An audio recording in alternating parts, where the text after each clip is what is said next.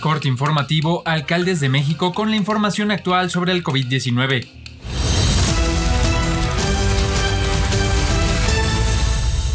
Hoy es viernes 26 de febrero. La Secretaría de Salud informó que en las últimas 24 horas se detectaron 877 muertes por coronavirus y 7.767 nuevos casos, con lo que suman 183.692 muertes y 2.069.370 contagios por COVID-19 en México, de los cuales 47.028 son los casos activos y 1.620.008 se han recuperado de la enfermedad. En cuanto a la ocupación de camas generales de hospitalización, la ocupación promedio nacional es de 31%, mientras que para camas con ventilador es del 34% se destaca que solo la Ciudad de México se mantiene con una tasa de ocupación del 58% para camas destinadas a pacientes críticos de COVID-19. El 27 de febrero de 2020 llegó el coronavirus a México, con el primer caso confirmado por laboratorio de un hombre hospitalizado en el Instituto Nacional de Enfermedades Respiratorias. En ese momento, se identificó como una infección respiratoria de la que solo se sabía por la experiencia en China y Europa, que provocaba una enfermedad muy grave y letal en adultos mayores. A un día de cumplir un año del ingreso de las primeras muestras del virus a México, hay al menos tres variantes de interés internacional, entre ellas las localizadas en Reino Unido, Sudáfrica y Brasil. Y recientemente se ha identificado otra, que puede ser de interés y que fue detectada en Estados Unidos. De ellas, se han encontrado en México seis casos de la variante de Reino Unido y un solo caso de la variante de Brasil, pues los cuatro casos detectados en Jalisco no corresponden a la variante de interés, que se presenta en la modificación P1 de Brasil, mientras que se han detectado 10 casos de la variante de Estados Unidos.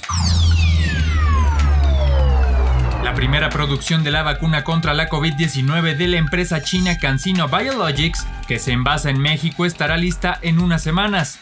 El pasado 11 de febrero llegó al país el cargamento con la sustancia activa para envasar 2 millones de dosis de la vacuna de CanSino Biologics, la cual fue aprobada un día antes para su uso en México contra la COVID-19 y a diferencia del resto de biológicos es de una sola aplicación.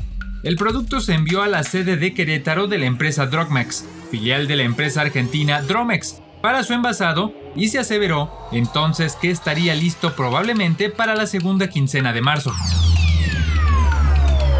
139 trabajadores de la salud han muerto de COVID-19 y 13.000 más han resultado contagiados en el estado de Guanajuato, informó el Comité Estatal de Seguridad en Salud en el marco de su sexta reunión extraordinaria.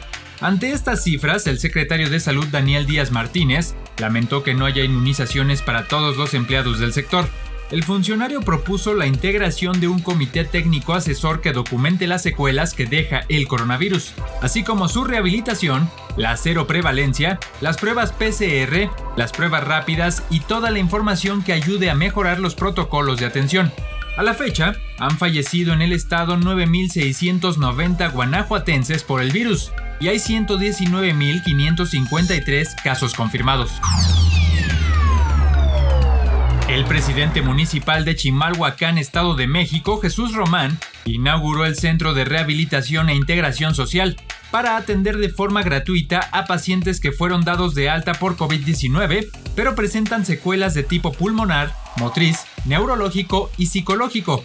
En una primera etapa, los servicios gratuitos se brindan a 30 personas que lograron recuperarse del COVID-19 y que padecen diversos síntomas, que van desde una afectación muscular hasta un síndrome respiratorio agudo severo. Las instalaciones del CRIS están acondicionadas para brindar terapias pulmonar, física, ocupacional, de deglución para facilitar el paso de alimentos, atención nutricional y salud mental. Chimalhuacán es el primer municipio a nivel nacional en brindar rehabilitación para secuelas de COVID-19 a la población vulnerable en México, aseguró el edil. Esto es todo por el momento, seguiremos informando.